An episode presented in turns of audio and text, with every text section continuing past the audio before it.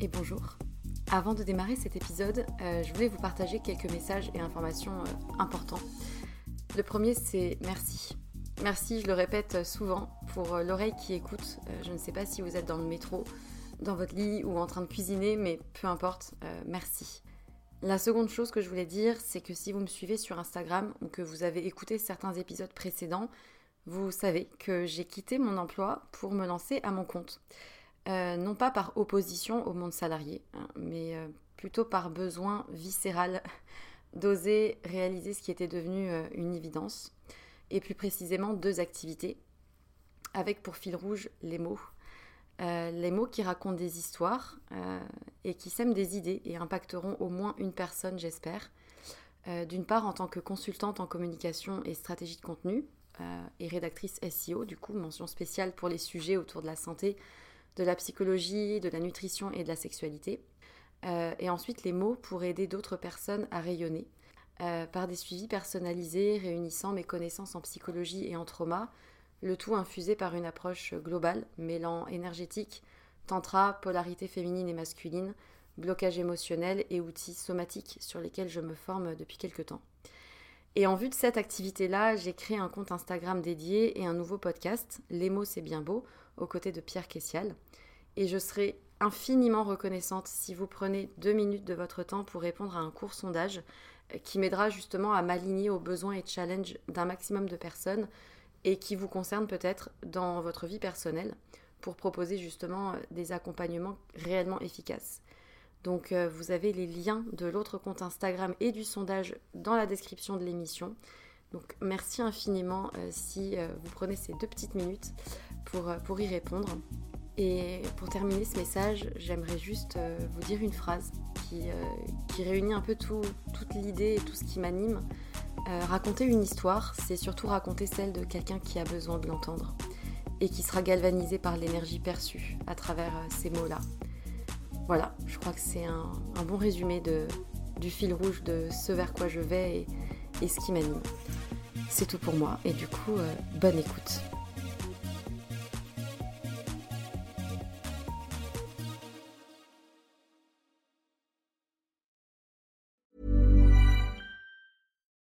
To pop the question? The jewelers at BlueNile.com have got sparkle down to a science with beautiful lab grown diamonds worthy of your most brilliant moments. Their lab grown diamonds are independently graded and guaranteed identical to natural diamonds, and they're ready to ship to your door. Go to Bluenile.com and use promo code LISTEN to get $50 off your purchase of $500 or more. That's code LISTEN at Bluenile.com for $50 off. Bluenile.com code LISTEN.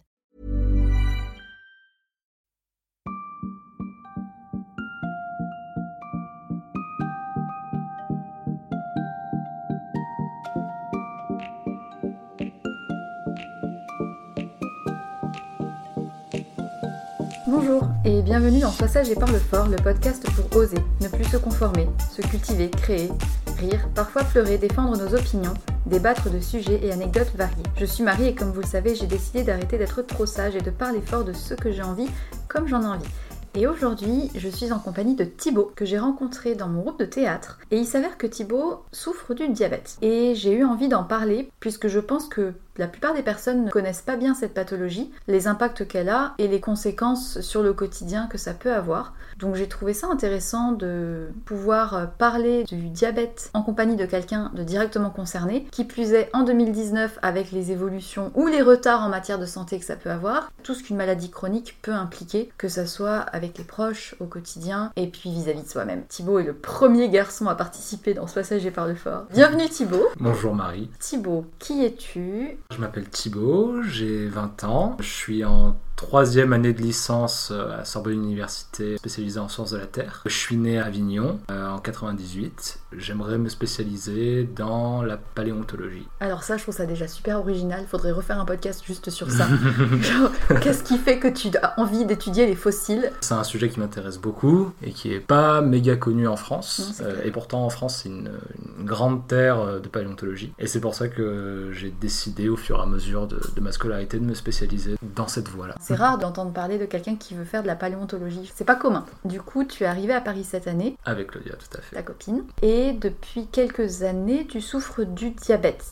Bah, j'étais diagnostiqué diabétique euh, de type 1 en novembre 2010. En fait, en novembre 2010, on avait fait un voyage avec mes parents euh, à Paris. Très rapidement, j'ai plus ou moins développé des symptômes. Le fait que toutes les nuits, je me levais très régulièrement pour aller aux toilettes. Au moins 5 ou 6 fois par nuit pour devoir euh, uriner, pour boire aussi, parce que ça sèche beaucoup. J'avais soif tout le temps. À chaque fois qu'on sortait dans la rue, il fallait que je me prenne un truc à boire parce que j'étais assoiffé, même si ça faisait qu'une heure que j'étais sorti. J'avais aussi perdu un peu de poids, 5 kilos à peu près, en quelques mois. Et finalement, en fait, mes parents se sont posé euh, la question. Et mes parents se sont dit que ce serait bien de faire un, test. Et euh, finalement, j'ai fait ce test-là quelques mois après. Ça a été positif. Donc, tu as attendu plusieurs mois avant de faire le dépistage bah, oui. Enfin, peut-être pas plusieurs mois, mais en tout cas plusieurs semaines, ouais. Alors, du coup, en 2010, donc tu avais... J'avais 12 ans. Et avant ça Et avant ça, ben, j'avais pas de de syndrome particulier, il n'y avait pas de, de signes avant-coureurs qui pouvaient dire que j'étais diabétique. Bah, rien de particulier. Du jour au lendemain, il y a eu des symptômes. Bah en fait, voilà, c'était une période qui était assez bizarre et finalement mes parents se sont dit bon bah écoute, euh,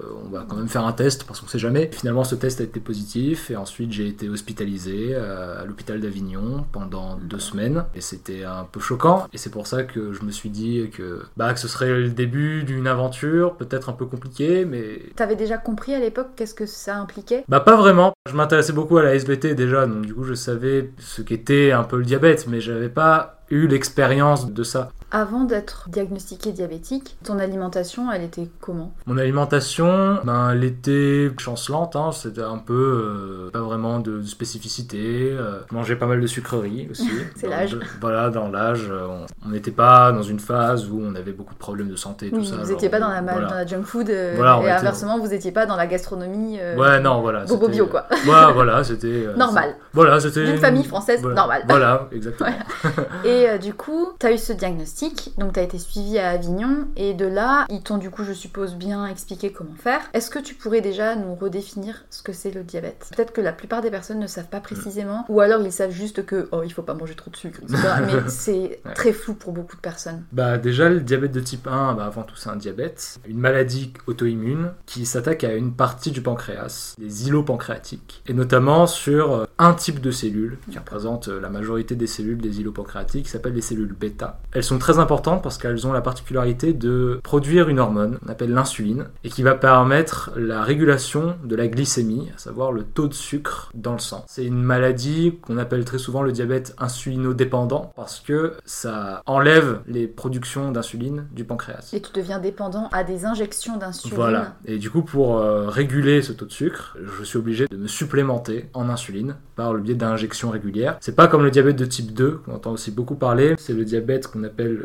le diabète insulino-résistant. La différence, c'est que euh, la, production d'insuline, elle n'est pas arrêtée, c'est juste qu'elle devient inefficace sur les cellules qui vont gérer euh, le sucre. Le diabète de type 2, ça représente la majorité des diabètes. En France, ça représente 90% des diabétiques. En général, le diabète de type 2, effectivement, c'est plutôt le résultat d'années et d'années de mauvaise alimentation ou trop riche, etc. Ça peut être ça aussi, hein, en bah, En fait, ça, c'est surtout le diabète de type 2. Oui, voilà. Euh, le diabète de type 1, c'est pas mortel. La plus grosse chose qui puisse nous arriver éventuellement, c'est le coma, en cas euh, d'hypoglycémie sévère. C'est-à-dire que quelqu'un qui aurait le diabète de type 1 et qui se ferait pas diagnostiquer et qui se ferait pas traiter ni rien, au bout d'un moment, il finit par en mourir, non? Non, pas tant que ça, parce qu'en fait, le truc, c'est que normalement, quand on est diabétique et que qu'on mange assez régulièrement, bah, en fait, on est surtout en hyperglycémie. Mm. Euh, oui, puisque comme il n'y a pas d'insuline pour réguler, il y a tendance à être plus. Voilà, les hyperglycémies ont cette particularité de, contrairement aux hypos, de ne pas avoir de symptômes. On peut passer l'intégralité de nos journées en en hyperglycémie sans le savoir, sans s'en rendre compte. Oui, mais c'est pas forcément bon. Ben, c'est pas forcément bon parce que en fait, le problème de l'hyperglycémie, surtout sur le long terme, parce que quand on est jeune, il n'y a pas vraiment de problème. Par contre, c'est dans les, années les plus avancées, les capillaires sanguins vont euh, beaucoup s'abîmer du fait de cette quantité de sucre parce que ça va augmenter l'acidité dans le sang et ça risque de provoquer d'autres problèmes comme la circulation sanguine, euh, des choses comme ça. Un diabète de type 1 ne peut pas découler sur un diabète de type 2 Non, pas à ma connaissance, euh, parce que comme c'est une maladie auto-immune qui utilise des anticorps, bah, en fait, ces anticorps-là ne peuvent pas provoquer de nouveau une insuline qui ne marcherait pas. D'accord, je comprends, ok. Parce qu'en fait, effectivement, le diabète de type 2, c'est insulino-résistant, Voilà. contrairement au diabète de type 1 qui est insulino-dépendant. Voilà, c'est deux choses différentes. Il y en a aussi un troisième type qui est en train d'apparaître un peu en Ah. France qui s'appelle le diabète de type 1 LADA. En fait, c'est le diabète de type 1 lent. C'est un diabète de type 1 qui peut apparaître euh, très tard. Par exemple, ma mère est diabétique de type 1 LADA. Je ne le savais absolument pas quand on m'a diagnostiqué diabétique. Pas d'antécédents euh, génétiques. euh, Voilà. La petite sensibilité qu'on peut avoir quand on est déjà de type 1, elle peut se transmettre. Mais sauf que le truc, c'est que c'est pas automatique parce qu'en fait, c'est pas du 50-50. Ouais. C'est pas soit c'est transmis, soit c'est pas transmis. C'est plutôt, je crois, pour une femme, la probabilité de transmettre les gènes du diabète de type 1 à son enfant, ça tourne autour des 5% Ah ouais, à peu rien. près. Ouais. Et du coup, tu as été pris en charge à Avignon. Comment ça s'est passé en fait au début? Bah en fait j'ai été pris très vite. J'ai passé beaucoup de temps euh, à Avignon. En fonction de mes lieux de vie, j'ai changé de diabétologue, j'ai changé de façon de penser le diabète. Et là en montant sur Paris, je vois encore une autre diabétologue. Et globalement, le suivi est sensiblement le même et à même intervalle Le diabète en fait c'est une maladie qu'il faut suivre assez régulièrement. Tout simplement parce qu'on a une mesure à faire qui s'appelle euh, la mesure d'hémoglobine glyquée. Ça va mesurer la quantité de molécules d'hémoglobine qui vont avoir une marque de sucre dans le sang. C'est une mesure qui peut se faire très facilement pour n'importe quelle personne en fait. Mais toi, tu dois le faire assez régulièrement. Voilà, il faut que je le fasse assez régulièrement parce que c'est cette mesure-là qui va permettre de voir l'adaptation l'équilibre du diabète sur une période allant de 3 à 4 mois. D'accord, donc en fait, ça te permet tous les 4 mois de faire un peu un état des lieux Voilà, sur plusieurs mois, ce qui s'est Voilà. passé, comment a évolué ton taux d'insuline dans le sang, voilà. etc. en fonction bah, sûrement de ton alimentation, de ton activité, etc. etc. Pour un non diabétique, l'hémoglobine elle doit être aux alentours de 6,5 à 7%. Et alors que pour un diabétique de type 1, il faut que ce soit entre 7 et 7,5% à peu près. D'accord. Le but étant de la faire redescendre le Voilà. plus à la Et norme. étant, étant de le stabiliser aux alentours de 7 à 7,5%. Et l'idéal est d'observer peu de variations parce que Voilà. ce sont les grands écarts qui sont mauvais. Voilà, c'est les grands écarts qui sont mauvais, surtout les grands écarts sur des longues durées. Je sais pas si on est, euh, je sais pas, je dis n'importe quoi, euh, pendant 3 jours en hyperglycémie, bah ça va avoir beaucoup d'impact sur la mesure de l'hémoglobine glyquée, même si elle est faite 4 mois plus tard. D'accord. C'est pour ça qu'il faut avoir un suivi quand même régulier. Voilà, il faut avoir un suivi avec des diabétologues, et généralement tous les 3 mois, parce que c'est eux qui vont nous prescrire les mesures d'hémoglobine glyquée. D'accord. Et euh, entre 2010 et 2019, est-ce que ça, ça a changé ou est-ce que c'est de la même façon? Moi, mon expérience que je partage, c'est une expérience qui est très personnelle. Ça peut être beaucoup plus facilement régulé chez certaines personnes et beaucoup plus difficilement chez d'autres. Pendant les premières années, pendant les sept premières années, c'était bien. Enfin, j'avais une hémoglobine glyquée qui était correcte. Et puis, euh, à partir du moment où euh, j'ai commencé mes études supérieures, à partir du moment où je suis sorti d'un cadre de vie euh, Stable Là, j'ai senti qu'il y avait des petits déséquilibres dans mon diabète. Je commençais à monter euh, aux alentours des 8% d'hémoglobine glyquée. Et tu le sentais physiquement?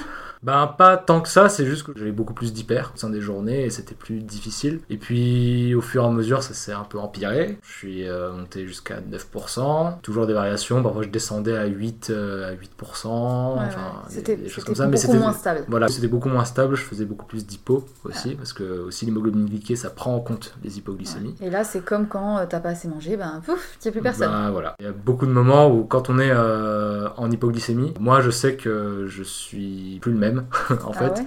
Je suis très souvent fatigué. Les symptômes de l'hypoglycémie, elles sont très variables en fonction des personnes. Il va y avoir des personnes qui vont euh, se sentir trembler des mains, il y a des personnes qui vont se sentir suer, il y a des personnes qui vont se sentir fatiguées, il y a des personnes qui euh, au contraire vont... Ou le pas- sentir euh, trop tard. euh, Voilà, exactement. Genre qui... Et toi, tu le sentais monter? Les hippos, c'est très, c'est assez facile de les, de les sentir. C'est généralement quand on a une petite baisse de morale ou un truc comme ça. Moi, je sais que c'est souvent le moral Ah qui, est, qui, est, qui est touché par Je les. pensais pas du tout que le diabète pouvait impacter l'humeur. Oui, moi, je sais que j'ai- moi aussi, je le savais pas.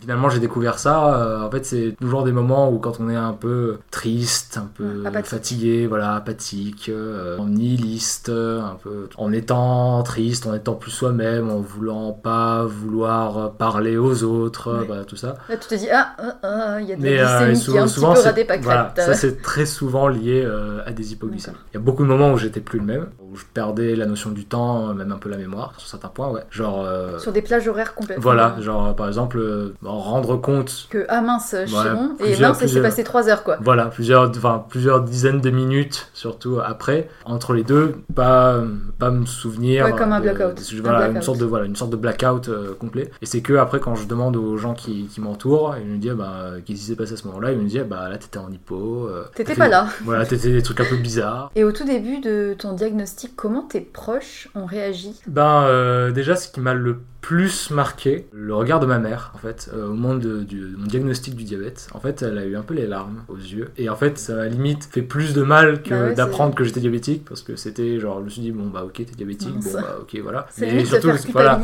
quoi. Mais parce que ma mère le savait pas du tout. Et puis peut-être parce qu'elle connaissait pas encore bien. et voilà, parce qu'elle connaissait pas encore méga bien la maladie, mais ensuite elle m'a amené à l'hôpital d'Avignon et elle a beaucoup intériorisé, je pense. Et ensuite, ben, j'ai rencontré des diabétologues, euh, les proches qui venaient me voir euh, à l'hôpital aussi euh, s'intéressaient beaucoup au diabète. J'ai jamais rencontré de personnes qui ne voulaient pas accepter le diabète ou qui. C'est plus qu'au départ, je pense que quand on connaît pas la maladie et quand son Voilà. propre enfant est concerné par une maladie qui ne se guérit pas, on va dire, ou en tout cas qui se stabilise toute la vie, c'est peut-être un peu compliqué. Donc c'était plus de l'inquiétude, mais c'est vrai Oui, que c'était certainement plus de l'inquiétude. Et après, quand je suis revenu en cours, j'ai rencontré beaucoup de personnes qui, justement, étaient marquées du fait que je sois pas là. Beaucoup de personnes qui sont venues me voir et qui sont venues me dire alors, euh, c'est quoi le diabète Ouais, Euh. Comment on gère ça Euh, Ouais. Comment tu fais Est-ce que tu t'as fait des injections Est-ce que tu fais des trucs comme ça? Beaucoup de personnes avec des préjugés, mais c'est pas vraiment leur faute. Le diabète, en règle générale, c'est une maladie qui est encore très peu connue. Ouais. C'était quoi les préjugés?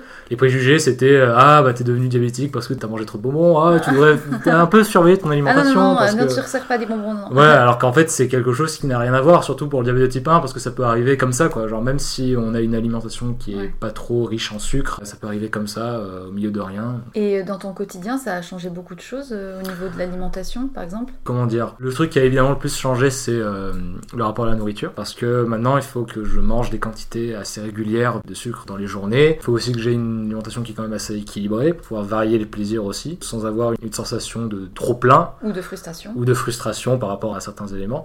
Mais je sais par exemple que le diabète est beaucoup plus facilement gérable actuellement Pourquoi? parce qu'en fait la technologie pour le diabète s'est développée beaucoup. Dans les années 90, des diabétiques qui avaient des, des grosses plaquettes euh, vraiment énormes pour euh, simplement donner le résultat de la glycémie. Actuellement, c'est une petite télécommande qui fait même pas la taille de ma main. Et même pour les, les injections d'insuline en elles-mêmes, c'était euh, des injections à la seringue, c'était Ouais, euh, difficile. Oui, oui, je me souviens, je me souviens de ça. C'était, ça m'avait marqué d'ailleurs. Moi, j'ai eu la chance d'arriver à un moment où euh, la technologie sur le diabète s'est beaucoup développée. Disons que le suivi de l'insuline est beaucoup plus simple et du Voilà. coup l'adaptation alimentaire est beaucoup plus facile aussi. Et voilà, exactement.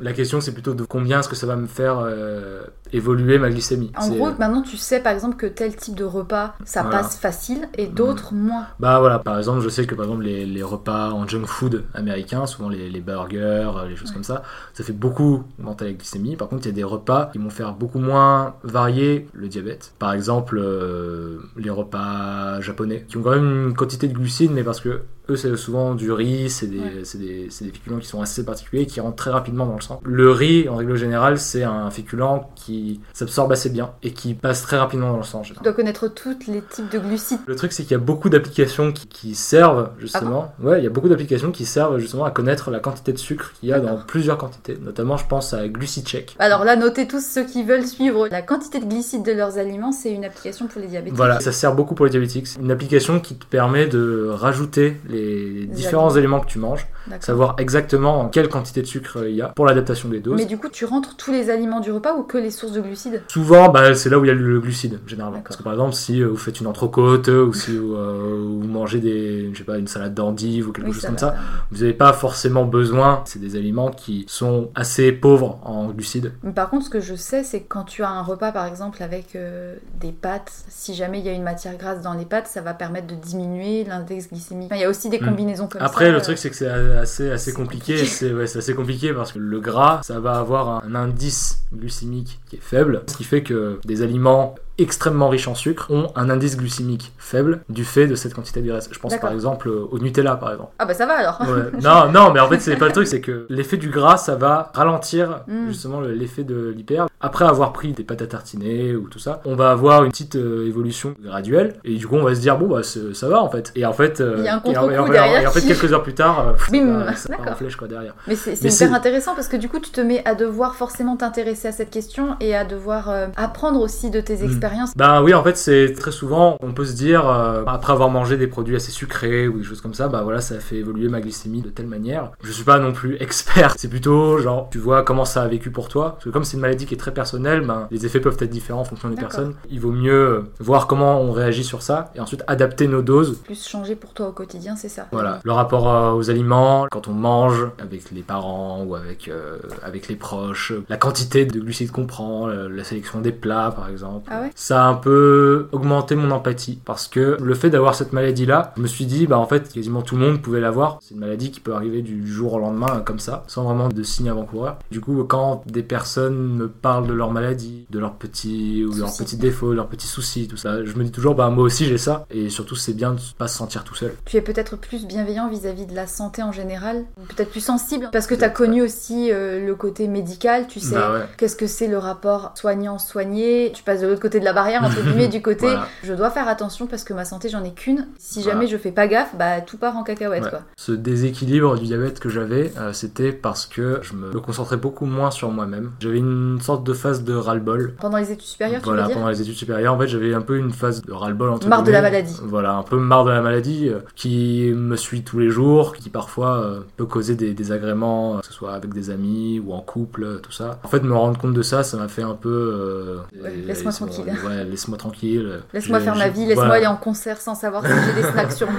Voilà, un peu ça. Et puis en fait, euh, en me rendant compte au fur et à mesure de mes hémoglobines glyquées que ça allait pas du tout. Et surtout, c'est le fait très frustrant, c'est d'essayer de faire des, des choses et de voir qu'ensuite, ben, ça évolue très très peu. Il faut maintenir les efforts, continuer à maintenir le cap, tout ça. Tu veux dire que si tu décroches un peu, après pour reprendre une, une stabilité Bah, en fait, suffisante, euh, ça met du temps? Parfois, quand on est dans une phase de diabète qui est déséquilibrée, Ouais. on peut mettre beaucoup de temps à s'en sortir. Et très souvent, genre quand j'allais euh, faire mes hémoglobines glyquées, une fois c'était correct, ça avait baissé de quelques pourcentages, et j'étais comme ça, genre en mode ah mais c'est bon. euh. Puis ensuite, euh, finalement, on a une phase de relâchement, et après, ben ça peut remonter encore, et du coup encore se stabiliser, du coup devoir encore avoir cette sensation de maintenir des efforts qui n'ont pas d'effet. C'est Euh, compliqué moralement. Et c'est Parce que du coup, c'est une maladie où tu dois être constant en vigilance. Il faut que le diabète soit équilibré, il faut que l'hémoglobine glyquée soit bonne, surtout pendant la jeune période. C'est ça qui va définir la vision de ton diabète que tu vas Sur avoir, 10 ans, euh, 20 ans, 30 ans. Sur euh, 10, 20, 30, 40 ans. C'est ça qui est le moins facile dans une maladie chronique, c'est que tu peux pas juste mettre un pansement sur la plaie et hop, t'as guéri. Bah tu ouais, dois, c'est le euh, problème, il vient de l'intérieur, il vient de mon Et pancréas. du coup, tu dois rester focus tout le temps. C'est sûrement ça qui te rend beaucoup plus sensible à la vie de manière Mm. générale parce que tu sais que c'est un équilibre assez subtil, tous les événements du quotidien. Ouais. Et le diabète est une belle représentation de l'équilibre de la Bah, vie à euh, maintenir. en fait, le truc, c'est que le diabète, ça a eu beaucoup d'effets sur ma vie au quotidien. Quand je sortais de cours, par exemple, on me disait, bah tiens, qu'est-ce que tu vas faire? Bah moi, je suis en hypo, et du coup, je vais à l'infirmerie pour me resucrer. Ou même dans la vie de couple, en règle générale, il faut, euh, faut toujours que je fasse bah, mes injections. Même parfois, les conséquences de l'hypoglycémie sont visibles en couple et parfois sont bah, très difficiles à vivre pour l'autre. Sexuellement parlant, il n'y a pas tant d'effets que ça, même si pour les hypoglycémies, ça a quand même eu son effet, euh, j'avoue. Pas tant sur la libido que sur euh,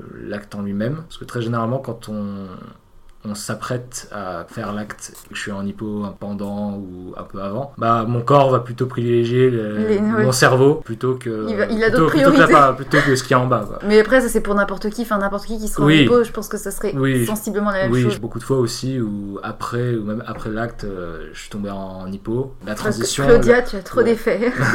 la, transition euh, est assez choquante. Ouais, je gère maintenant quoi. ouais, ouais, ouais. Et, euh, C'est ça, agir vite et, et je me doute qu'effectivement ça doit pas être toujours facile parce qu'il faut aussi avoir soi-même une bonne connaissance de sa maladie, être assez bienveillant envers soi-même. Justement parce que je suis quelqu'un qui n'a pas vraiment de considération pour son corps en fait, en tout cas pendant cette période, je me laissais un peu dépérir. Je pense que c'est vraiment le plus important dans le diabète, voir que c'est possible d'avoir un diabète équilibré. Il faut être bienveillant envers son corps, connaître son corps évidemment. Avoir de la considération. Voilà. Quelque part, peut-être que souffrir du diabète, c'est aussi, je dirais pas un cadeau, mais ça te force d'une certaine manière à acquérir une sensibilité vis-à-vis de ta santé, Ouais. plus que quelqu'un qui n'aurait n'aurait pas à s'en soucier avant bah, de déclencher peut-être pour le coup un diabète de type 2 plus tard. Aussi, aussi, ce que ça m'a amené le diabète, c'est du fait de cette reconsidération des glucides au sein des repas. Je me suis aussi beaucoup posé la question de mon alimentation. Je suis un mode de vie végétarien depuis à peu près un an et demi. D'accord. Je me suis rendu compte que le végétarisme était complètement compatible avec le diabète. Ce végétarisme était causé par des, pour des raisons éthiques, écologiques bah En fait, ce mode de vie végétarien euh, est plutôt une association de phases. J'ai reconsidéré ma façon de manger, mais aussi j'étais aussi très curieux. Surtout que ta copine est végane. Et oui, aussi. Et même le véganisme est complètement possible avec le diabète. Bien évidemment, il faut que ce soit équilibré mm. pour euh, éviter les carences. Il faut euh, vraiment vérifier, mais c'est complètement possible.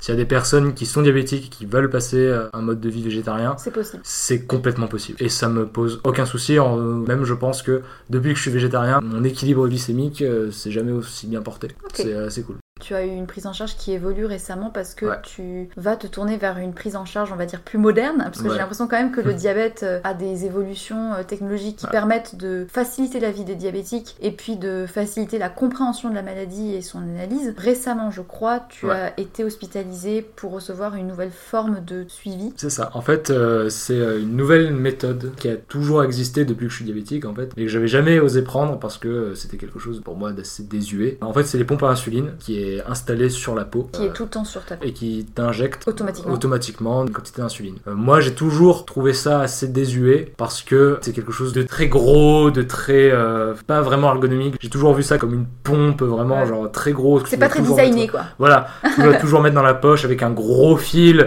relié à un gros cathéter. Et ça, c'était avant, justement. En me renseignant un peu, j'ai découvert euh, une pompe qui s'appelle l'Omnipod, que j'ai actuellement, qui est fixée directement sur la peau, sans cathéter, sans gros fil qui doit passer dans un tuyau et qui me permet en fait de me faire mes injections régulièrement. C'est toi qui paramètres l'insuline injectée et c'est la pompe qui gère son dosage. Voilà, à tout moment les injections peuvent s'arrêter, à tout moment mes quantités d'insuline peuvent varier. Euh, si je vais faire du sport pendant deux heures euh, un jour, ben, je, peux régler une petite fonctionnalité. Par exemple, euh, baisser une quantité de base d'insuline qui va être injectée toutes les heures, qui va me permettre de pas tomber en hypo pendant les périodes d'activité physique. D'accord. Tu fais quoi comme sport? Là, j'en fais pas, mais je sais que si jamais j'en avais envie, au moins ce serait possible. Et du coup, ce mode de suivi, ça t'a été bien présenté par les équipes ici à Paris? Ça m'a été très bien présenté par des professionnels. Aussi, j'avais déjà eu des visites de, de prestataires qui étaient venus à l'appartement pour me présenter qu'est-ce que c'était une pompe, comment ça fonctionnait, quel était le mécanisme d'une pompe, euh, etc.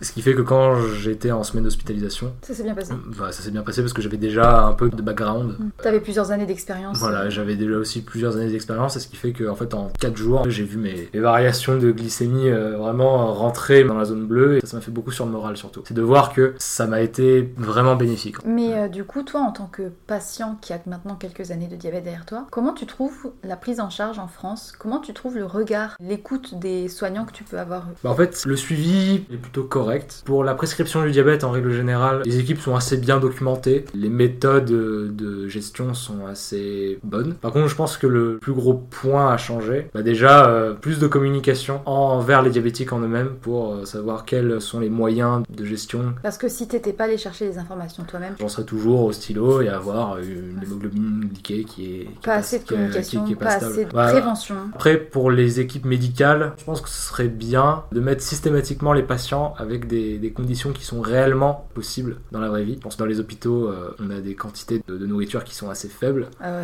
comparées à ce qu'on mange dans la vraie vie. Et ce qui fait que... Ben, et tu t'es euh, trouvé en hypo si ça se trouve dans l'hôpital. Bah voilà. Et justement, du fait d'être dans un hôpital, le corps réagit différemment. Ce qui fait que même certaines quantités d'insuline qui peuvent être cohérentes dans ce milieu-là bah, ne le sont plus. Parce que attends, mais c'est quand même ahurissant parce que c'est un hôpital qui était censé être adapté pour des diabétiques. Et tu t'es retrouvé à ne pas avoir assez à manger. C'est plutôt que, pour des raisons économiques, les barquettes sont portionnées.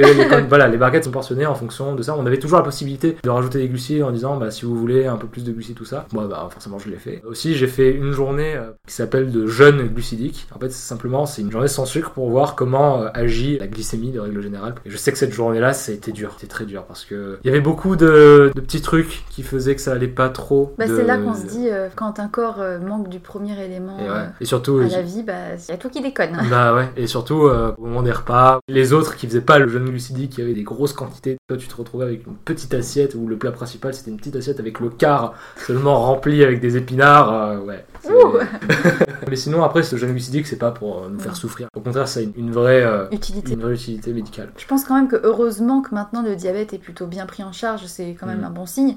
Toi, en tant que patient, est-ce que tu as la- des moyens de communiquer ou de faire de la prévention? Est-ce que tu fais partie d'une association ou- Bah moi je fais pas partie d'une association euh, vraiment. Par contre je sais qu'il y a la fédération euh, des diabétiques. C'est une association des diabétiques qui font de la prévention Ouais. justement et qui diffusent des nouvelles méthodes de gestion Oui, du ou diabète. des, ou des bonnes pratiques, et Voilà. même à destination des familles, souvent. Voilà, parce que- souvent à destination des familles. Il y a aussi euh, l'AJD, euh, l'association des jeunes diabétiques, D'accord. qui organise des colonies de vacances, qui organise des, beaucoup de, de petits séjours là pour euh, faire découvrir aux jeunes personnes qui ont le diabète euh, qu'on n'est pas tout seul. Moi je me souviens les colonies AJD, c'était des colonies qui m'ont permis de rencontrer beaucoup de personnes extraordinaires et qui ont ce point commun évident, bah, on a la même maladie. Et je pense que c'est ça le plus important, c'est de savoir qu'on n'est pas tout seul et qu'il y a beaucoup de personnes pour nous aider. Aussi, depuis 8-9 ans à peu près, il y a euh, justement cette association des diabétiques qui forme des semaines de prévention pour le diabète. Et enfin, il y a plein de moyens de se renseigner euh, sur Internet surtout.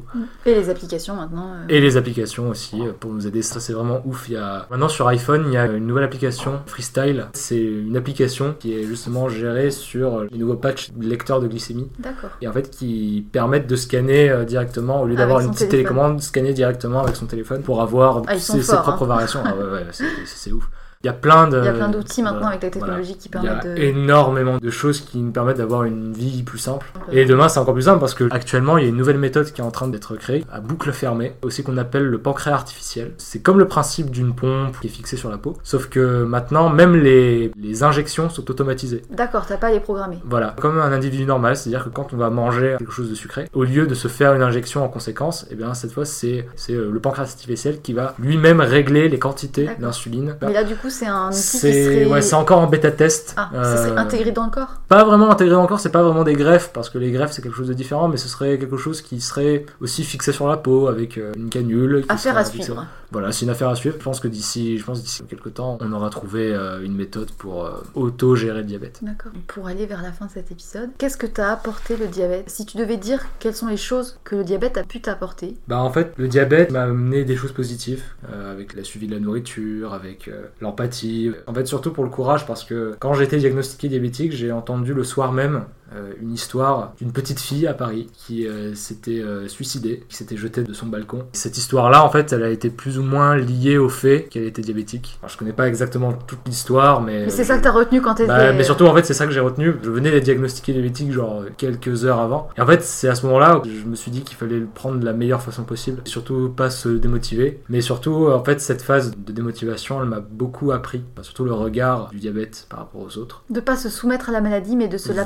Pour la vivre Voilà. le mieux. Et surtout, voilà, d'écouter son corps, et de savoir que quand on écoute un médecin, des gens qui sont spécialisés le diabète, ça peut très facilement se faire. Aussi, ça m'a amené des peurs, notamment euh, cette phase de ras-le-bol. J'ai encore un peu peur actuellement de, De re- retomber de dedans. retomber dans une phase de ras-le-bol qui peut arriver comme ça. Peut-être que ça m'arrivera dans deux mois. euh, Il J'espère ça. suffit qu'il y ait plusieurs éléments Voilà. concordants Il boum. qu'il y ait plusieurs éléments concordants pour retomber dans une phase comme ça, mais quand je sais qu'il y a des gens derrière nous pour nous aider, C'est rassurant. c'est bien plus rassurant que du fait de se sentir tout seul. Quoi. Si je devais donner un conseil pour euh, tous les diabétiques qui pourraient entendre ma voix, ce serait garder le courage. C'est quelque chose qui peut arriver. Euh, c'est- pas dramatique. Quand il est bien géré, le diabète c'est une maladie qui est très difficile, mais qui peut être aussi très facilement euh, gérée. Et qui t'aura permis quand même d'apprendre beaucoup sur plein de choses. Et oui. Après, moi, mes projets actuellement, ben, c'est d'avoir une hémoglobine glyquée qui serait beaucoup plus équilibrée, déjà. Elle est bien, là. Là, ça va, j'ai pas refait de mesure d'hémoglobine glyquée, mais avec mes variations, je pense, bon. que, je pense que là, ce serait bon. J'espère euh, justement revenir sur une gamme. euh, Bien stable. sur une gamme bien stable, pouvoir enfin sortir de cette phase un peu de déprime qui me suivait. je suis sûre que ça va être possible.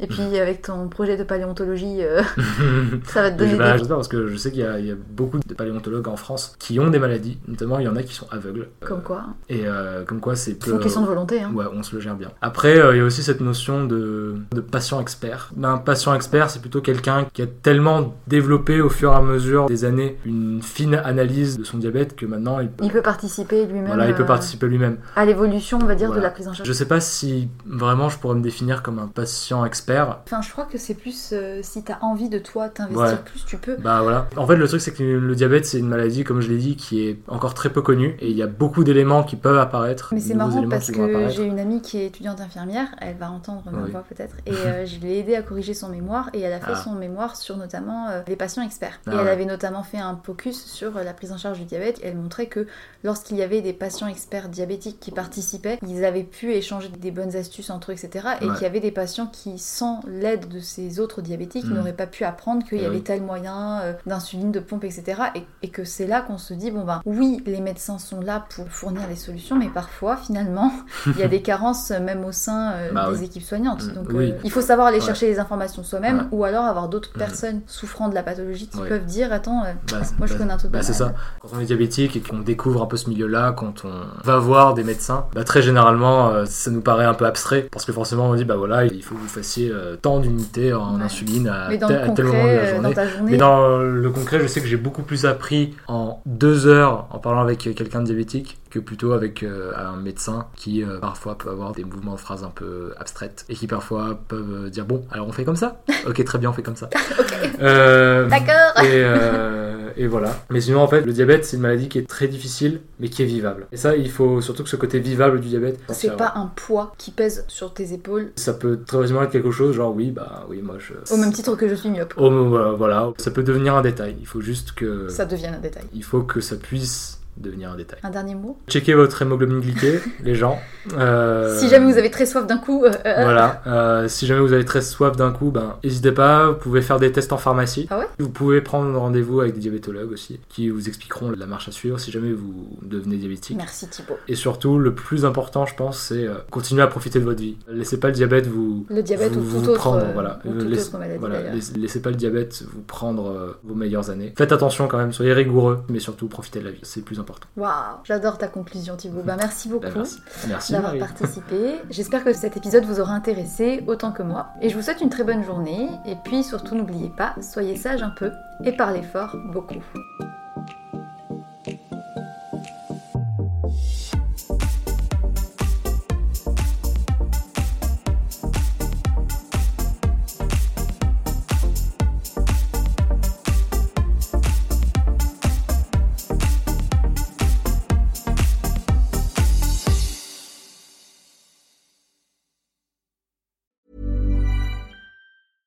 Hey, it's Danny Pellegrino from Everything Iconic. Ready to upgrade your style game without blowing your budget? Check out Quince. They've got all the good stuff shirts and polos, activewear, and fine leather goods, all at 50 to 80% less than other high end brands. And the best part? They're all about safe, ethical, and responsible manufacturing. Get that luxury vibe without the luxury price tag.